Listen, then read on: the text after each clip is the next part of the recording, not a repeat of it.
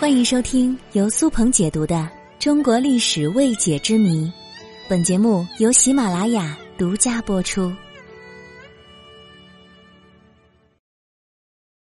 古人是如何解决脱发问题的呢？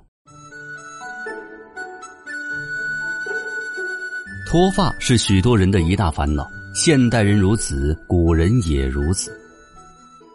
脱发与年代没有关系，应该是与每个人的遗传基因和身体机能有关。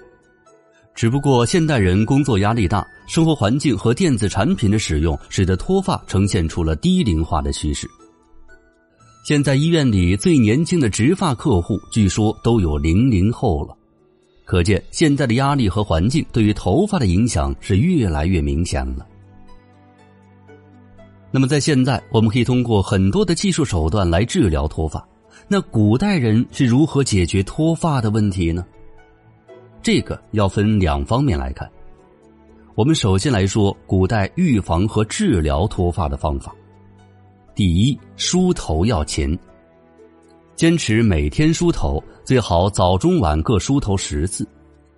梳头可以有效的按摩头皮，从而达到增强发根部的血液供应和头发营养的功效。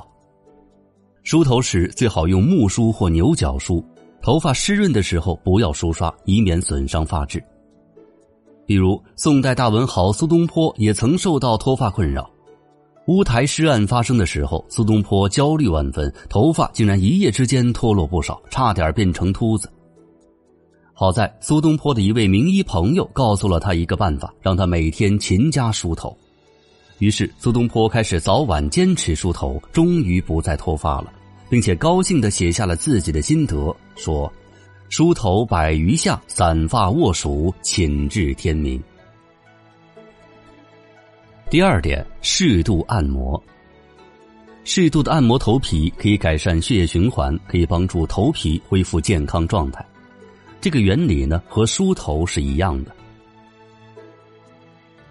第三就是服药治疗或者使用偏方。罗氏会约医镜和医林改错这两本医书当中，都对脱发的原因进行了探究。没有病患而忽然脱发，以至于能见到头皮的，一般是因为心虚有火；而伤寒温病等病症之后头发脱落，则归因于血瘀，是以心血不能养发。这就需要服药来止住脱发，促进新发生长。普济方当中也有外服治疗秃顶的方子，用吴荆子、麻子一类的药材研磨成粉，然后再用猪油调和抹至头上。而在清代的女科七药中，治疗产后脱发用的是生姜二两、蔷薇根一两煎煮汤洗刷头部。明代胡文焕的《香莲润色》记载了许多美容养生的方子，里面保养头发的方法是很多的。有用比较难以言喻的材料放在鲫鱼的肚子里烧成灰和香油涂发的，据说这样能够促进头发生长，使头发更加乌黑。对于女子鬓秃，则用猪油、百叶汤、生铁末一类的方子，这些都是生发之方。当然，也有固发之法。据说可以防止头发继续脱落，用的是桑白皮煮水洗发，或者用生姜等药物制成发膏来梳发。这本书当中还记有去头屑、染发的方子，虽然不知是否有效，但可见古人也是免不了脱发之患的。第四就是洗发要干净，正确的洗发可以促进头发生长。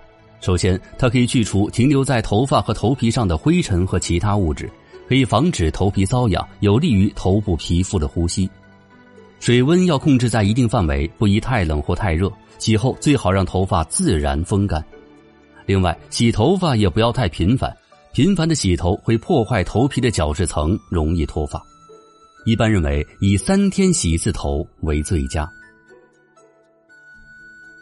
刚才我们说的这些是预防和治疗脱发的方法，那么下面我们再来说一说古人用来掩饰脱发的方法。办法之一就是戴假发。唐朝长安城内曾经流行过一首童谣，其中有一句：“城中好高髻，四方高一尺。”说的是唐朝妇女非常喜欢高高的发髻，有一尺多，这在当时非常流行。可是，并不是每个人都拥有这么多的头发，能梳起这样的高髻的。于是，假发就出现了。唐朝商人看到了这个商机，纷纷制作了假发供爱美的妇女使用，称为艺妓。